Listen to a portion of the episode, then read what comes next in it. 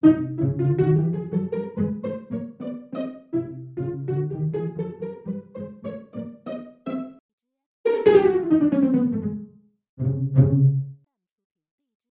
家好，这里是翡翠王朝玉雕界，而今天来到玉雕界的是一位非常资深的收藏专家石老师。石老师你好，哦，你好，你好，欢迎来到玉雕界。哦，好，呃，您是资深的收藏专家了，能不能大概给我们介绍一下您喜最喜欢什么收藏的品种呢？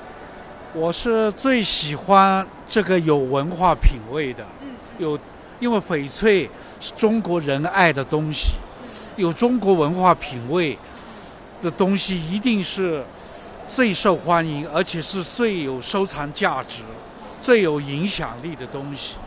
因为随着现在翡翠的资源的稀呃这个稀缺，现在的资源越来越少了，那么拿到精品的翡翠那个材料，一定要把它做成一件物有所值的东西。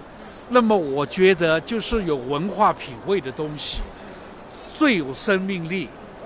所以呢，我自己也是朝这个方向发展这么些年。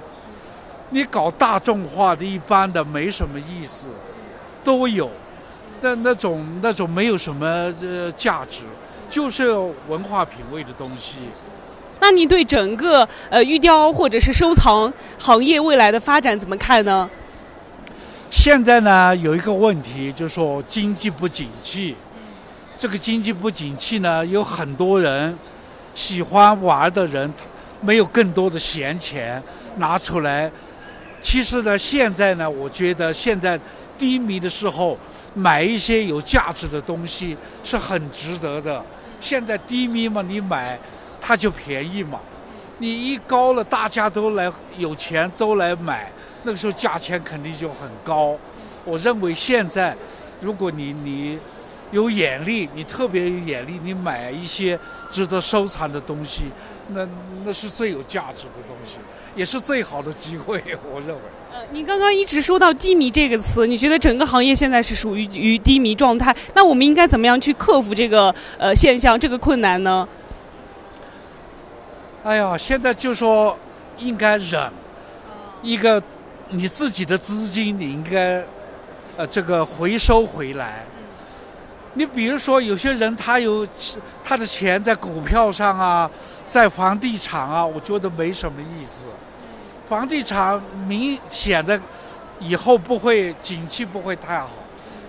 这个炒股的这个，你看去年这个股灾，今年这个股灾，很多人损失很惨，值不得。那个房子一下子把你的钱都弄进去了，你你搬又搬不走，拿的东西没什么意思。你拿一个精品的东西，你传代啊，你怎么自己欣赏都很有意思。这个我觉得，所以要要值得拿收值得收藏的东西。就是还是要去找值得的。好的，谢谢谢谢石老师的建议。老师，今年是世博会的第十周年了，您之前有参加过世博会吗？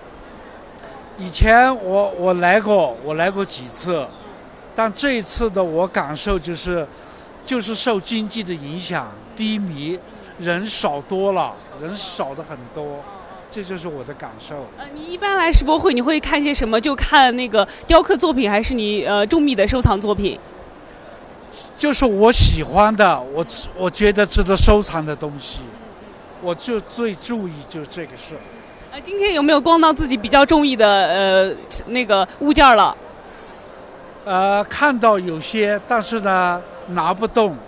为什么拿不动？因为我自己都有很多收藏，这些都是积压自己的个人的资金。但是呢，不是说别人的不如我，有很多比我好，但是呢，我拿不动，因为要越是好的东西，越需要很大的资金，这这是肯定的。其实，但是我很想知道的一点就是，你刚刚说了，呃，就是玉雕，呃，就是这个收藏品给你的吸引力是它文化的传承。除了这个，还有没有说，呃，最吸引你的地方是在哪里，或者是这个收藏品的物魅力在哪里？收藏魅力，我觉得翡翠，翡翠是最适合东方人了。它含蓄的美，它不是像那些宝石那那有点夸张。这个翡翠玉石，它有一种东方人特别喜欢的那种含蓄的内敛的一种美在里边儿，越看越越耐看。这个比如说我找到好的料，我一定要找好的师傅，就说值得这一件东西来雕的师傅，因为翡翠是大自然给的东西。这个几千万年以前给的东西，以后是不可再生的资源。你如果找不好师傅，你雕了这一件大自然给的东西就浪费了，服务员都不可能了。所以这个这个是一定要珍惜。这个也是北京的一个工艺大师讲的话，我牢牢的记住他的话。就是要物尽其用，是不是？这是他是这个李伯生。